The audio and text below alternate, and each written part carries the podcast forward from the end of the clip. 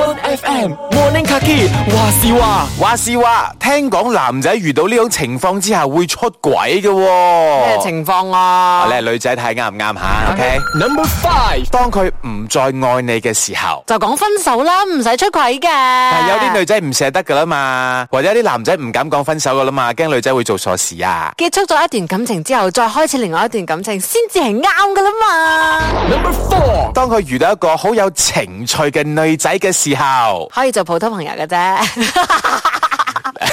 你自己講呢句說話，你自己都唔相信自己啊！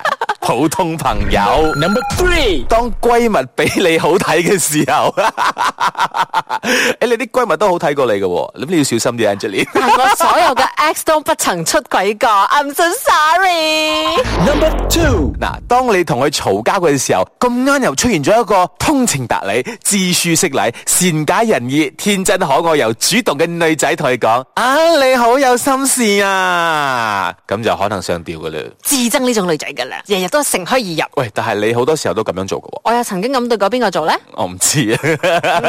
你知你中意關心人噶啦。哦我呢個係 Power Bank 嚟㗎，有咩心事嘅話，記得去到我哋嘅 Facebook One FM Angeline 留言啦。 Number One，嗯話是話，聽講男仔遇到呢啲情況之後會出軌嘅喎。Top one，如果要出軌嘅話，遇到咩情況都會啦，係咪先？。即係遇到靚唔靚都會出軌啦 咧係啊，真係嘅。